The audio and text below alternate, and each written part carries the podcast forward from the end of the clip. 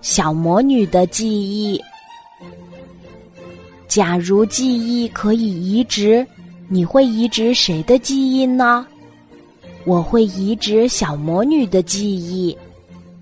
我骑着飞行扫帚来到一个小集市上，这里热闹非凡，有卖各种各样水果的，有卖各种玩具和食品的。大人小孩买着各自想要的东西，可是我却看见人群中有一个脸色苍白的卖花小女孩。许多人从她身边走过，但没有一个人买她的花儿。我挥动魔法棒，神奇的一幕发生啦！这花儿怎么这么香呀？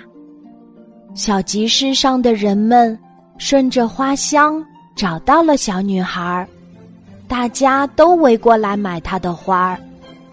更神奇的是，小女孩花篮里的花儿一直都是满满的，就连站在长队末尾的顾客都买到了花儿。是的，这是我使用的魔法，这一篮子花儿能为小女孩。挣到很多很多钱，因为我知道他和他的家人需要这笔钱。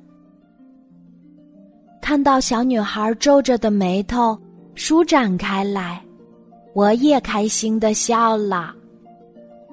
后来，我骑着飞行扫帚回到小魔女的身边儿，把今天的事儿分享给了她。小魔女开心的夸我助人为乐呢。哎，要是我真的能够移植她的记忆，该有多好呀！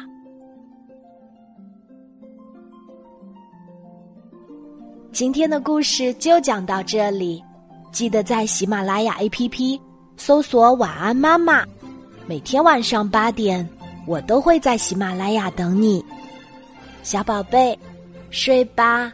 晚安。